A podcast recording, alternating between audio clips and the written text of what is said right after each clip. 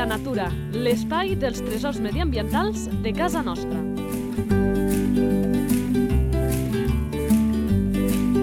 Un espai conduït per Francesc Balanyà. Sant, tornem-hi anem a descobrir, com molt bé diu, l'inici d'aquest espai, els tresors mediambientals de casa nostra. Evidentment, cada espècie animal des d'aquest programa considerem que és un tresor mediambiental del territori, però n'hi ha alguns que fins i tot una mica més, com el cas que avui ens ocupa i que ens explicarà l'Antoni Margalida, investigador del CSIC, concretament està a l'Institut Pirinaic d'Ecologia. Antoni, molt bones. Hola, molt bones. I que ràpidament anirem a descobrir quin és aquest animal que avui ens proposa l'Antoni de descobrir. La fitxa tècnica. Ara sabrem exactament quin és. Nom comú. Trencalós. No em direu que aquest no és dels importants. Nom científic. Gipaetus barbatus. Esperança de vida. Uns 30 anys, aproximadament. Caram. I els altres eh, grans eh, carronyaires de casa nostra tenen esperances de vida similars?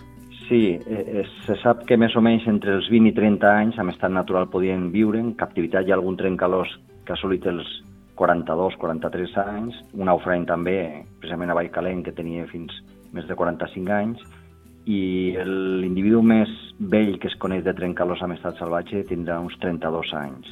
Daufrany també, en la qual cosa totes aquestes espècies, si fa o no fa, tenen una supervivència similar.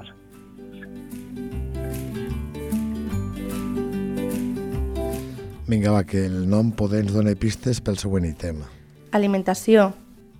Doncs una alimentació osteòfaga, principalment restes òssies és el que menja.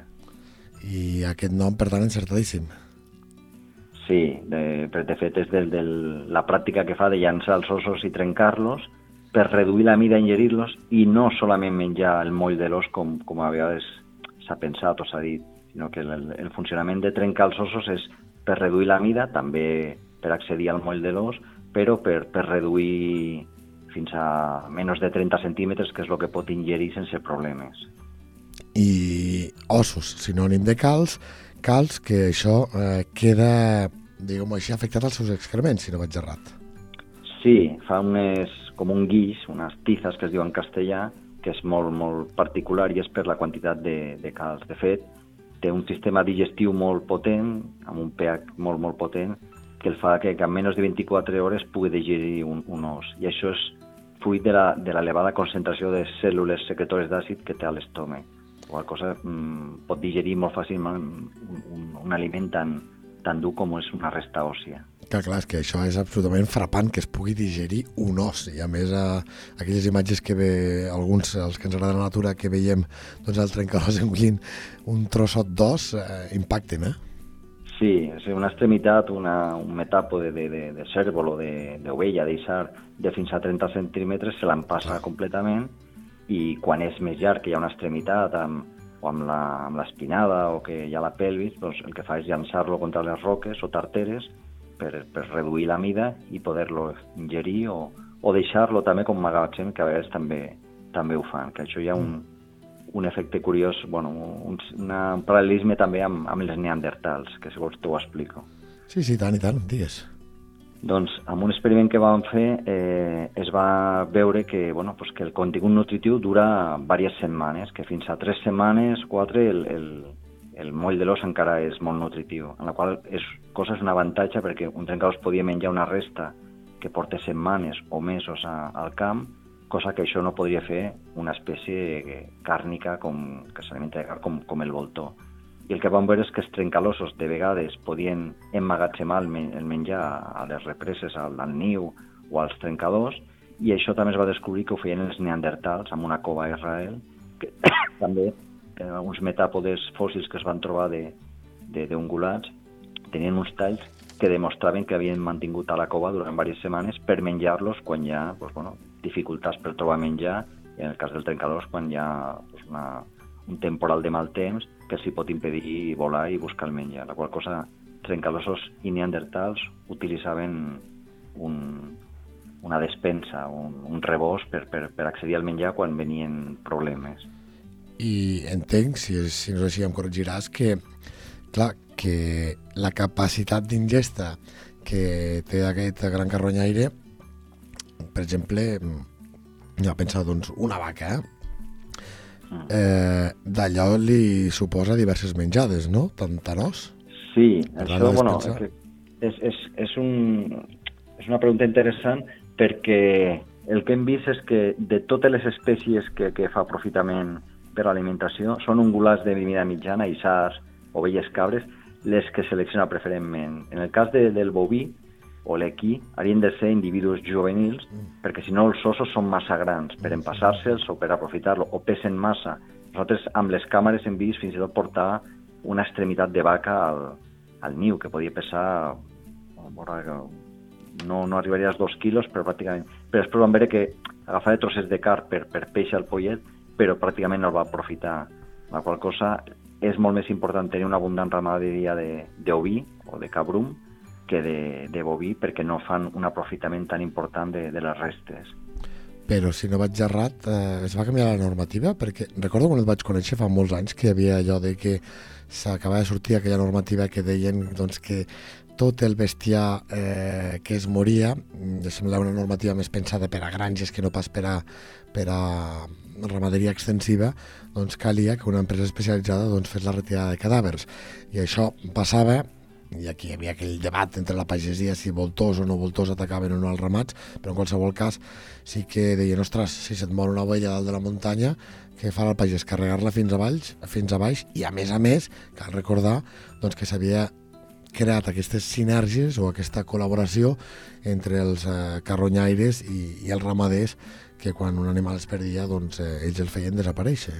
Això la Sí. normativa ha canviat, no ha canviat, es permet? Sí, sí, sí, això, com molt bé expliques, va ser entre el 2006 i el 2011, amb, amb l'aparició del mal de les vaques boges, la encefalopatia espongiforme bovina, que es va obligar a recollir totes les restes, amb la qual cosa pràcticament un 80% es recollir. Van quedar una part d'animals que, que encara podien morir al camp i no estaven controlats i podien ser accessibles pels voltors, però això va, va, va, va tenir un impacte important amb l'ecologia d'aquestes espècies. Van veure voltors comuns al nord d'Europa, però en el cas del trencalós el que vam veure és que al tenir un aliment tan especialitzat que es manté en el temps i que hi ha punts d'alimentació que de forma artificial es porten extremitats de- d'oví, eh, nosaltres vam fer uns estudis per quantificar la biomassa disponible i veiem que hi havia fins, fins sense comptar els punts d'alimentació, fins a 10 cops més menjar que el que necessitaven per cobrir els seus requeriments energètics. La qual cosa no es va veure tan afectada com, com en el cas dels voltors, que sí que l'impacte que va tenir la recollida va ser molt més elevat i de fet els models deien que, bueno, que podia haver afectat a, a reduccions d'un percentatge important de la població. Si bé això no, es va, no, no va succeir perquè a partir del 2011 es va flexibilitzar la normativa i es va permetre, en el cas de Catalunya, que per sobre la cota 1.400 es poguessin deixar els, els cadàvers al camp i per sota aquesta cota, amb un permís de l'administració, es poguessin aportar punts d'alimentació controlats les baixes que, que tenien les granges que estaven per sota d'aquesta altitud. Ah, doncs mira, això és, és important perquè jo recordo quan amb aquesta prohibició que deia com així, que ens estem contradient dient amb la xarxa Natura 2000 que amb alguns espais, per exemple, les zones estepàries de Lleida, que tan importants són mediambientalment parlant, que dèiem que no es podia canviar aquella manera de fer, en aquest cas agrària, perquè havia generat una dependència a la nostra fauna, doncs això passava tres quarts del mateix doncs, amb, la, amb la ramaderia. Eh, celebro que, que s'hagués corregit. M'imagino que el trencalòs, eh, per aquesta alimentació dels ossos, no sé si dir-ho així, deu ser dels últims quan, quan arriba un cadàver, hi ha un cadàver, abans deuen arribar altres tipus de voltors i el, o el trencalòs es deu esperar, o no va així? Sí, sí, sí, tens tota la raó. De fet, és, és el que sempre es pensa i tal, i, i amb, amb un estudi recent que, que, bueno, que se- s'està fent i que encara no tenim els resultats publicats, s'ha vist que la primera espècie en arribar pràcticament són els voltors, seguida també de còrbits i, i àguiles daurades, i la darrera sempre és el trencalós o el, o el voltor negre. I això també té, té una explicació perquè bueno, el trencalós no té pressa per accedir a la carronya, perquè ha d'esperar que altres espècies primer li puguin indicar on està i després que li preparen per accedir a les restes òssies, en la qual cosa es beneficia de que prèviament hagin passat voltors, aufranys i altres espècies com milans, hem deixat les restes netes i ja és molt més fàcil desmembrar, arrencar una extremitat per, per ingerir-la. Això s'anomenen processos facilitadors i hem vist que, que el trencalós amb zones amb densitat elevada de voltors es beneficia de que, com a especialitat de que aquesta li indica on està el cadàver, però també la ingesta de, dels teixits tous de, de, de, de tota la car, tota la biomassa de carn de, del cadàver, ja li deixen perfectament preparat el que ell aprofitarà, que seran les, les restes òssies. Per tant, podríem dir-ho, si no així també em corregeixis, insisteixo, que la presència de, per exemple, voltor comú, que és una de les espècies molt criminalitzades, doncs facilita o ajuda eh, la presència del trencalós, que és molt més estimada. Sí, efectivament. El, el fet d'haver-hi voltors doncs, facilita això, la detecció i el consum de les carronyes, reduint a més de la meitat el, el temps de detecció. Quan hi ha voltors, o sigui, les carronyes que detecta el trencalós per si sol, el temps invertit és molt més gran que quan ho ha fet després de que l'hagin visitat els, els voltors. La qual cosa és una espècie que li facilita això i quan no hi ha voltors, com pot passar en algunes poblacions com a Còrsega, a la illa de Còrsega, on no hi ha voltors, aquest paper substitutiu el faria, per exemple, la liga daurada o els corcs. Per tant, la, la daurada també seria una espècie que podia, que carronyella, que en contra de lo que es pensava és una espècie que, que aprofita també molt les carronyes i, i faria aquest paper substitutiu de, dels voltors que no n'hi ha, indicant la presència d'un cadàver que aprofitarien el, els trencadors, en aquest cas de la illa de, de Còrsega. Seguim.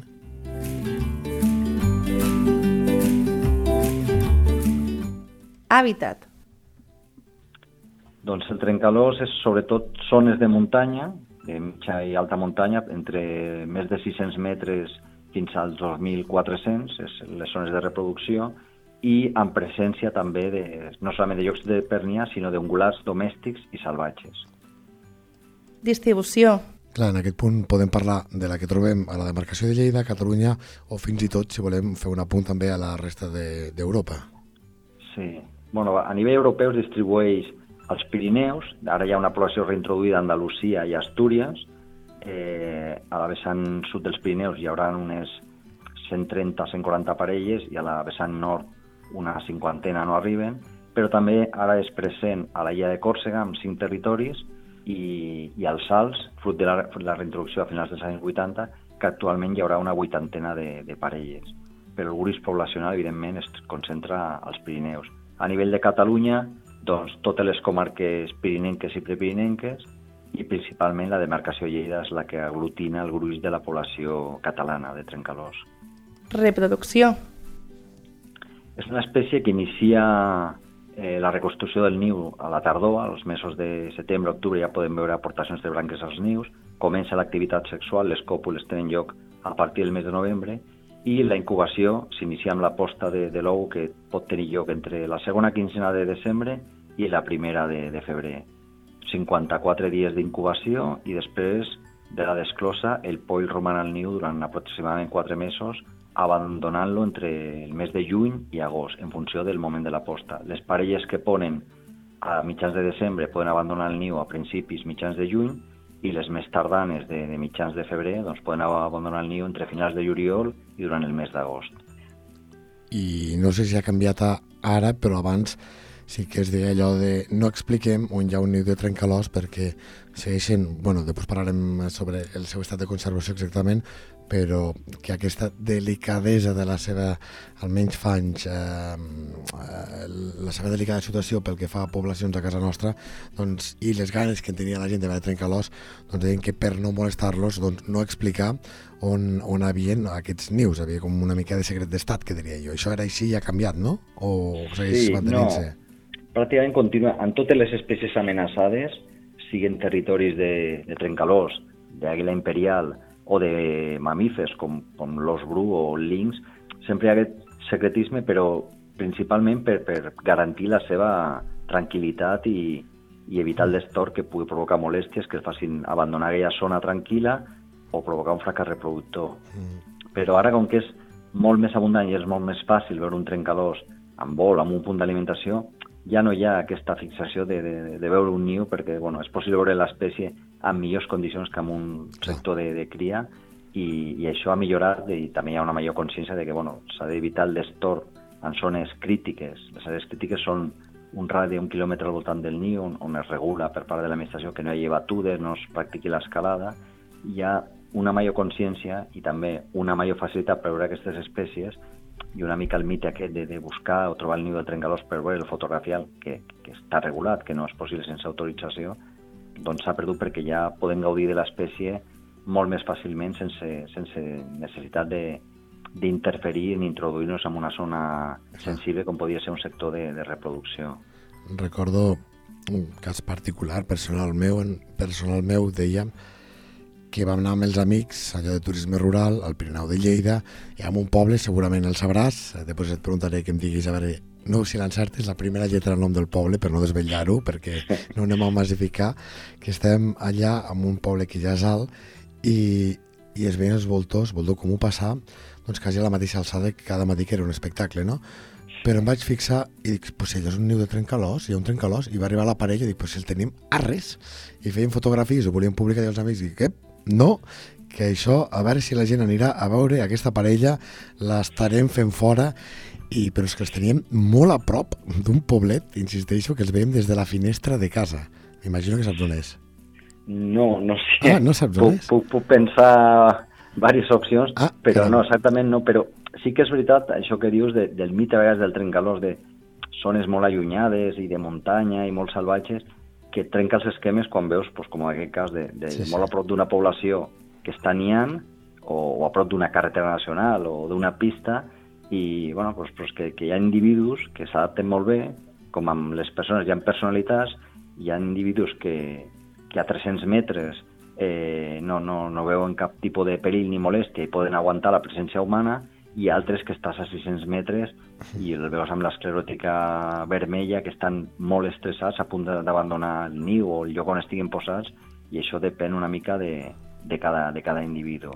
Per tant, és, és veritat que, que hi ha llocs a 2.000 i pico metres, molt préstecs i molt allunyats de, de l'activitat humana, que són llocs molt salvatges i tranquils, però altres estan molt a, a tocar de, de casa nostra i, i que pots passar cada dia amb el cotxe per davant de la carretera i tenir-lo criant a, a 300 metres i, i no adonar-te, no? I bueno, vosaltres, tu i tu, perquè estàs més acostumat, t'agrada la natura, et devies fixar, però potser el 80% de la gent que està per allí ni se n'adona que està, que està criant. I és important, pues això, evitar molestar-los, i, bueno, perquè si han estat allà és que han assumit que hi ha un cost de molèsties, de sorolls, però que el poden tolerar i poden reproduir-se si, bueno, si tenen la suficient tranquil·litat i els suficients recursos tròfics, no tenen per què abandonar aquesta zona. I és una mica contradictori amb la imatge idíl·lica que tenim de, de llocs pirinencs molt salvatges. No? El trencador es pot criar zones molt baixes, de, de, al fons de la vall, i molt a prop de poblacions o de zones humanitzades sense gaires problemes, si bé la pressió humana és un dels factors que, que els models ens diuen que, que intenta evitar, que, que, que en poblacions on hi ha molta activitat o, o per presència, per batudes, per, per escalada i tal, són zones que aparentment no, no escolliria per, per nidificar. Clar, això fa molts anys i, i ara revivint aquesta imatge he pensat m'agradaria tornar-la a veure i llavors t'he de preguntar fan el niu al mateix lloc, mantenen les parelles? És a dir, si torno a aquell indret, tinc possibilitats de trobar aquell niu de trencalós? Podia ser. Hi ha, hi ha parelles que han mantingut durant molts anys el, el, el mateix sector de nidificació, però el trencalós té, cada parella té entre 10 i, i dos nius mínim, o sigui, un parell de nius, algunes parelles que van alternant, un any sí, un altre no, per evitar l'acumulació d'ectoparàsits, però hi ha altres que cada any canvien de, de sector de nidificació. Hi ha moviments d'algunes parelles de que, bueno, per, perquè la, la font d'aliment ha desaparegut o perquè d'on obtenien el recurs no està tan a prop i llavors doncs, s'han pogut desplaçar uns quilòmetres, hi ha canvis de territoris 10-15 quilòmetres, però normalment el territori es manté. El que pot tenir és diferents zones on van edificant i potser l'any que tu vas a buscar-lo allí, aquell any no crie, perquè ha canviat i està a 4 quilòmetres, està a dos barrancs més al nord o més a l'est i, i potser te tornes a insistir a l'any següent o els dos anys i torna a venir. Llavors el que fan és utilitzar rotativament els diferents nius i això ha comportat un altre problema de, de competència interespecífica els voltors, que aquest fet de tenir diversos nius que van deixant, doncs perquè es van netejant d'un any per l'altre i tornar a utilitzar el segon o el tercer any, doncs el voltor comú, que ha crescut molt la població, ho aprofita perquè ja és una construcció feta i amb bona qualitat, i tenim casos d'usurpacions de, de, de nius per part del voltor i que el trencalós a poc a poc es va desplaçant buscant zones més tranquil·les amb menys densitat de voltors perquè no els hi roben els nius.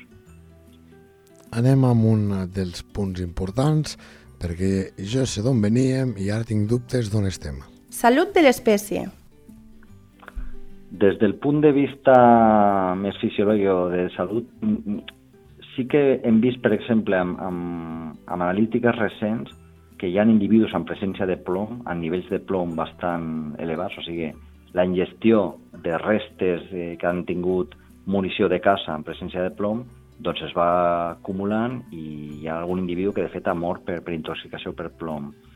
Un altre estudi recent també ha demostrat presència de rodenticides, que això també, bueno, espècies més properes a zones antròpiques o que utilitzen eh, abocadors o granges, doncs com Milans i Aufrany, tenen nivells molt elevats de presència de, de, de rodenticides, però en el cas de trencalós ens va sobtar que un 20, hi havia una presència d'un 20% de, de les mostres que vam analitzar, en la qual cosa no tot el que mengen és, és, són restes no contaminades, que semblaria que és una espècie menys exposada. Per tant, que tant el plom com, com algun tòxic encara trobem que són presents a l'ecosistema i que els hi podia afectar bueno, la seva supervivència. I nosaltres aquest ítem de salut de l'espècie l'utilitzàvem bàsicament, però ens ha agradat que ens hagi parlat d'això l'Antoni, per parlar d'allò de si una espècie en perill d'extinció, si es troba amb regressió, si ha anat de menys a més, però ja està bé que ens parli també d'aquestes qüestions, eh? en doncs, aquest sentit.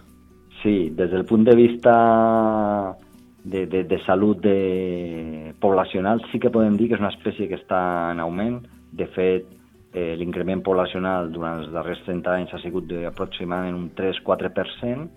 Si bé s'està ralentitzant aquest creixement, aparentment ara és algo més d'un 2-2,5%, qual cosa la tendència poblacional és positiva, que és un creixement, creixement progressiu, i eh, en paral·lel un altre fenomen que s'ha vist és que la productivitat va decreixent. O sigui, cada vegada hi ha més parelles, però cada cop crien pitjor. I si als anys 80 o principis dels 90 de cada 10 parelles 5 treien polla endavant, actualment de cada 10 parelles solament 3 crien amb èxit, en la qual cosa és un fenomen que s'anomena de densodependència negativa i és que augmenta la quantitat d'individus, disminueix la qualitat de l'hàbitat, augmenta les interferències i al final és, hi ha un increment poblacional però en paral·lel hi ha un descens de la fecunditat, que és un descens de la productivitat que cada vegada estan criant pitjor. Però pregunto des del desconeixement absolut, eh? això seria mm, eh, allò de que una població que al principi doncs eh, n'hi ha poc al territori mm, si les condicions o els treballs de, de preservació, de conservació van bé, doncs va augmentar la població, però després hi ha un nombre màxim estimat mm, d'exemplars per una zona i per tant ells s'autoregulen amb el tema de les cries perquè hi ha això, un tope. Seria una mica per aquí o no té res a veure? Sí, sí, va més o menys relacionat amb la capacitat de càrrega de, del medi, o sigui, que, que està assolint, o sigui, el Pirineu està assolint uns nivells de, de saturació, de que cada cop la distància entre parelles, que és un indicador de la qualitat de l'hàbitat, cada vegada és més reduïda. Abans, fa més de 20 anys estaven a distàncies una mitjana d'11 quilòmetres aproximadament i ara potser la mitjana entre nius està a 5-6 quilòmetres, la qual cosa això redunda és que un hàbitat que abans un, territori l'explotava una parella solament, doncs ara igual ho fan tres parelles. Això provoca interferències, que són tensions socials entre individus, perquè és una espècie territorial, ataquen, defensen, els punts d'alimentació també hem vist que concentren molta població flotant i tots aquests individus flotant van interaccionant amb parelles veïnes i s'ha vist que parelles que crien a prop de punts d'alimentació també crien pitjor. I un altre fenomen associat a l'increment poblacional des del punt de vista de la salut de la població, de, de la dinàmica poblacional que, que, que heu esmentat, és que cada vegada hi ha més trios poliàndrics, o sigui, territoris ocupats per dos mascles i una femella, en el qual tots tres participen en la reproducció, hi han còpules dels dos mascles amb la femella, però també hi ha còpules homosexuals, i hem vist que aquests territoris, quan eren ocupats per una parella, criaven millor que quan ha estat introduït un tercer individu, que el que fa és baixar la productivitat, i això és per les interaccions que hi ha. sempre. Aquí hi ha un, un risc que es juguen la paternitat, llavors hi ha un joc entre la femella amb els mascles i arriba un moment que és que igual fins que es cohesiona el grup poden passar diversos anys sense criar i el que hem vist és que una parella que criava cada 10 anys 5, 6 pollastres, doncs quan s'ha format un trio acaba criant solament en 10 anys un, dos pollastres, fins que ja es, es va consolidant el, el trio. I això ha sigut un altre fenomen associat al creixement poblacional que actualment pensem que més d'un 35% de la població de trencalosos al Pirineu és poliàndrica, o sigui, ocupat per dos o més mascles i una femella. Interessant, no?, el següent que, que el que ens expliqui l'Antoni. I segur que ara tampoc ens defraudarà amb aquest aspecte. Curiositats. Pues com a curiositat, mm, la, potser la més cridanera és que un trencalós, eh, si neix en captivitat i no té accés a cap altre eh, tipus de, de, de cosmètic proper seria completament blanc. I són taronges perquè es banyen amb aigües ferruginoses. O sigui, el trencalós, el plomatge és blanc, però el que utilitza és un cosmètic, que és l'òxid de ferro de les aigües ferruginoses, i d'aquí té la coloració aquesta taronja tan, tan típica que de, de, dels exemples adults que tots coneixem. Caram.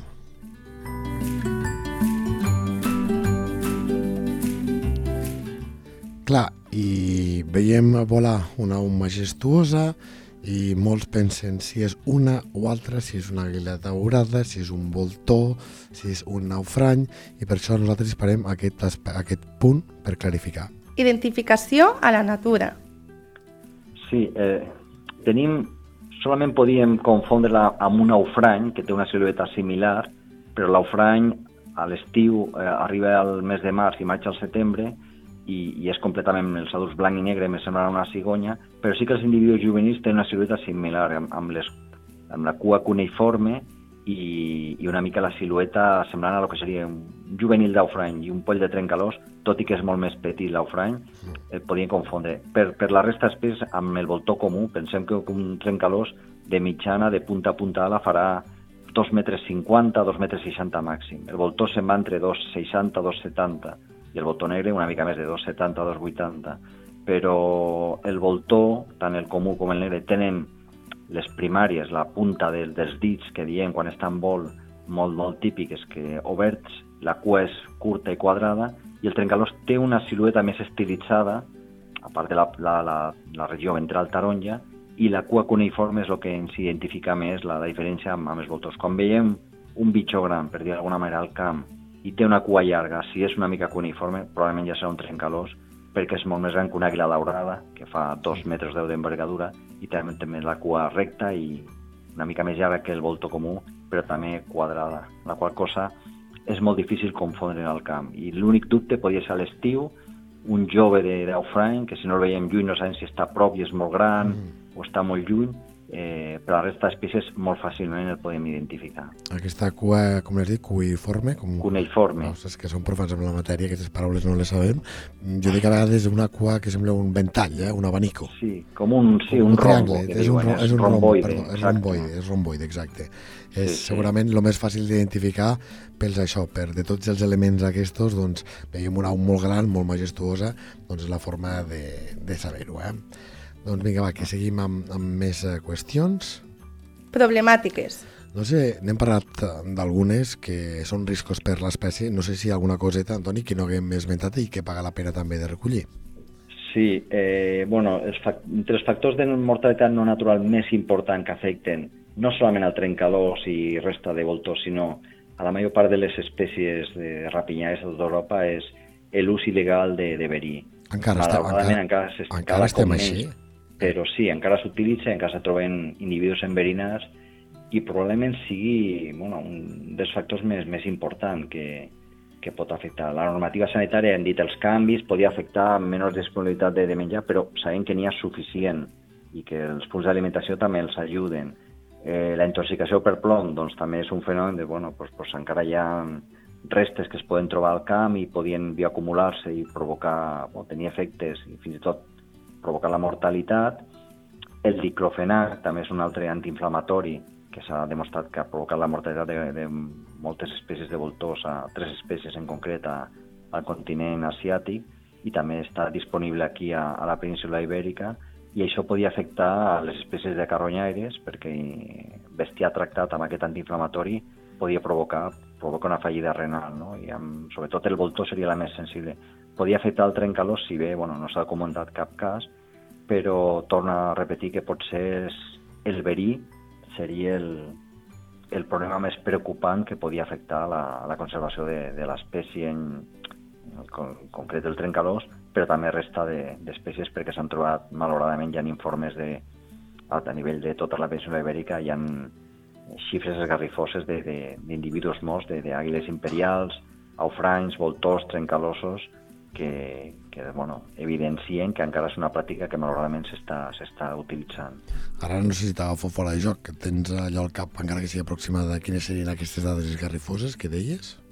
Pues em sembla que era entre el, entre l'any 90, les que tinc més al cap, i el 2010, hi havia a Espanya, únicament a Espanya, quantificat 8.000 eh, individus morts d'espècies protegides, que incloïa des de l'os bru, al milà reial, eh, milà negre, voltor comú, aufrany, trencalós, i evidentment la més abundant era el voltor comú, però mm, si no recordo malament, trencalós hi havia vora 60 casos o 50 molts de, de mortalitat en aquest període, en la qual cosa és per una espècie amenaçada i que no té un gruix poblacional tan, tan important, demogràficament és, és, és molt important aquesta xifra i jo sabia que, perquè ens van arribar notes de premsa, ens ho van explicar els, els agents rurals, mm, que es van detectar casos, que es va denunciar a persones, però jo al meu cap tenia que era quelcom minoritari després de que tots plegats haguem explicat 51 vegades, 51.000 vegades, volia dir doncs, que aquesta pràctica està prohibidíssima i pensava, insisteixo, que era molt més residual. Per tant, tornem a recordar i ho farem les vegades que calgui. El verí, mm, si tu vols matar una rata amb verí, el problema és que no matis la rata, que allò es quede a l'animal i segueix formant part de, de l'alimentació dels altres animals que vinguin darrere. Per tant, aquest verí va seguint matant eh, altres espècies, algunes d'elles doncs, autèntics tresors mediambientals, com ens apuntava molt bé ara l'Antoni Margalida. Doncs quin mal m'han fet aquestes dades, Antoni. En fi. Sí, Sí, sí, bueno, afortunadament que dius que hi ha més consciència, més campanyes, i de fet no és una persecució intencional o directa, és més pues, una problemàtica que tens, bueno, pues, pues un atac amb un galliner i bueno, pues busca la solució i vinga, fico per matar aquesta fallina o, gine, o guineu que m'està entrant, pues fico unes restes amb, pues, bueno, amb algun insecticida, amb algun rodenticida, i clar, allò ho pot menjar qualsevol altre individu perquè el verí malauradament no és selectiu. Si algú posa verí al camp, allò, encara que sigui intencionat per una altra espècie que no tingui res a veure, eh, la primera que arribarà, que s'ho menjarà, no sé si serà un naufrany, un milà reial o un trencadors, totes protegides i totes molt amenaçades. Aquest és el problema, de, de, de que sigui una pràctica no selectiva i que, tot i que no sigui la intenció matar aquestes espècies, doncs indirectament moltes moren per, per aquesta pràctica il·legal.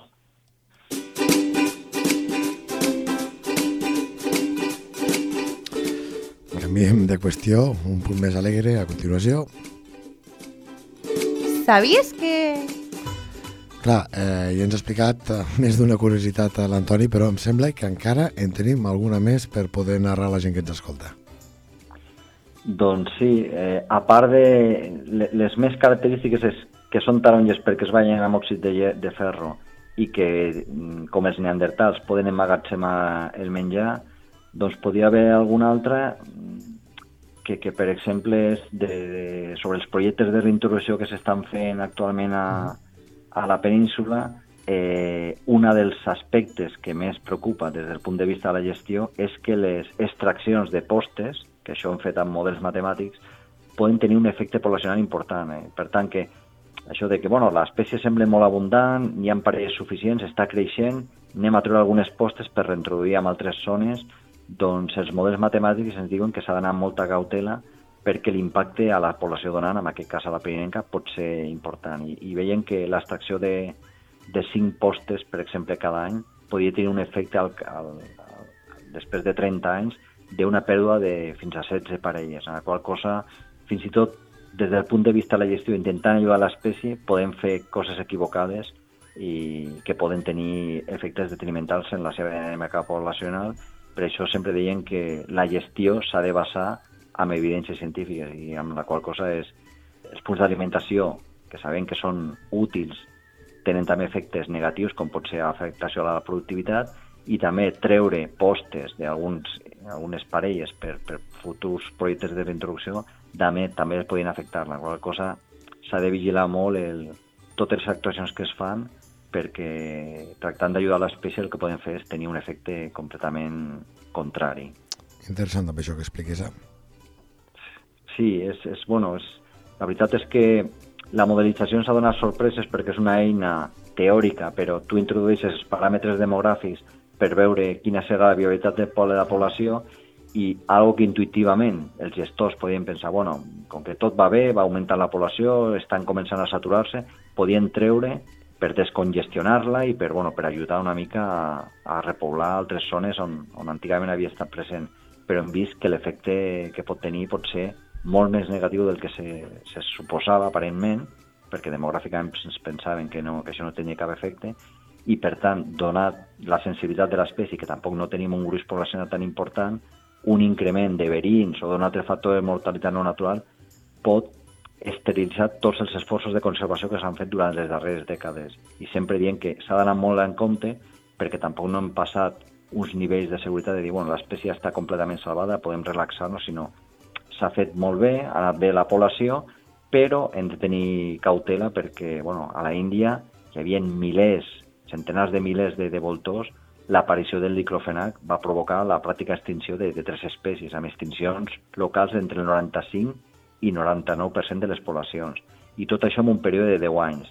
La cosa pot súbitament aparèixer un factor a l'ecosistema que ens pot revertir la tendència poblacional, amb les conseqüències i afegides i col·laterals d'aquest fenomen, que, per exemple, tornant al cas de la Índia, la desaparició de voltors va provocar no solament la pèrdua dels serveis ecosistèmics, sinó la proliferació de rates, de casos de ràbia que van augmentar, o dels parsis, que per exemple no tenien voltors a les torres del silenci per, per, per entrar als seus morts. Són aquesta cultura que fica els cadàvers en unes sí. zones i que pensen que els voltors són els que han de fer desaparèixer les restes. Doncs no hi havia voltors i els cadàvers s'anaven acumulant, amb la qual cosa tenia fins i tot un impacte a nivell social d'aquesta cultura. Per tant, és molt important el, el vetllar de que la dinàmica poblacional continue i que estem molt a sobre de monitoritzant el, la tendència que té la població i per intentar revertir els possibles efectes que puguin sortir d'un canvi normativa que deixen de tirar despulles al camp o un medicament o una proliferació del verí que pot revertir aquesta tendència positiva fins ara. Sí, sí, eh, interessant no, el següent, eh? a més ens indica que una vegada més la natura és quelcom fràgil i que, evidentment, quan nosaltres hi volem posar mà, doncs això cal mirar-ho molt bé perquè, encara que, com molt bé apuntaves, hi hagi aquesta bona fe darrere, doncs a vegades les conseqüències poden ser just el contrari. Entrem al darrer bloc.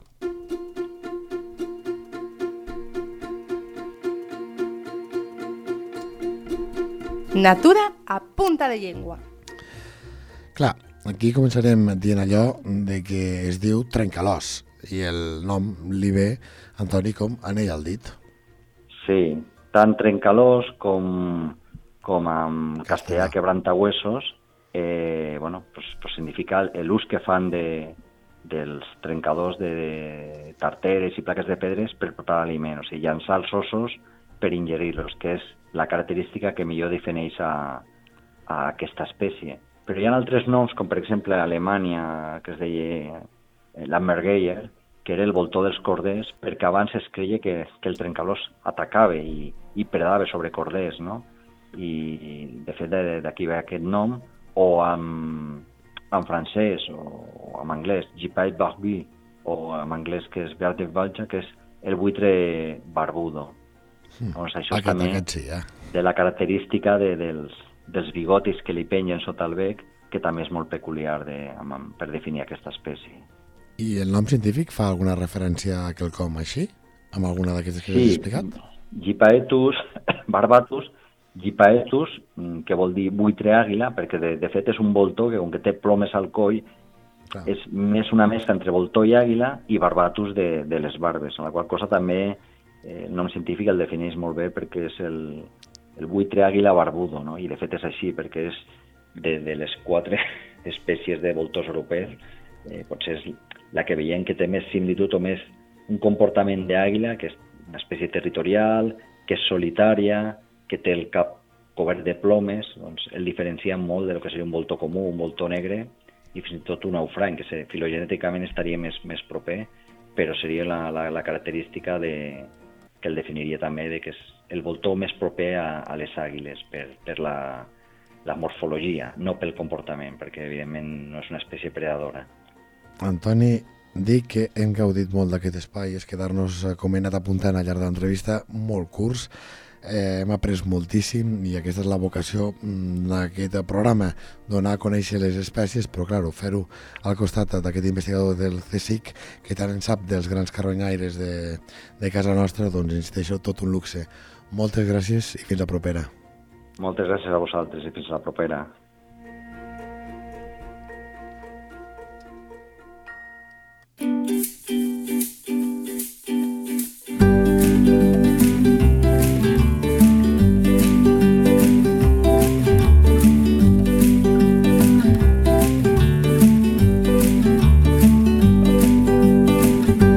La teva entitat vol explicar un tresor de casa nostra? Un animal, una planta o un indret? Si és així, envia un correu a lleida24 arroba lleida24.cat. Lleida Natura, l'espai dels tresors mediambientals de casa nostra. Un espai conduït per Francesc Balanyà.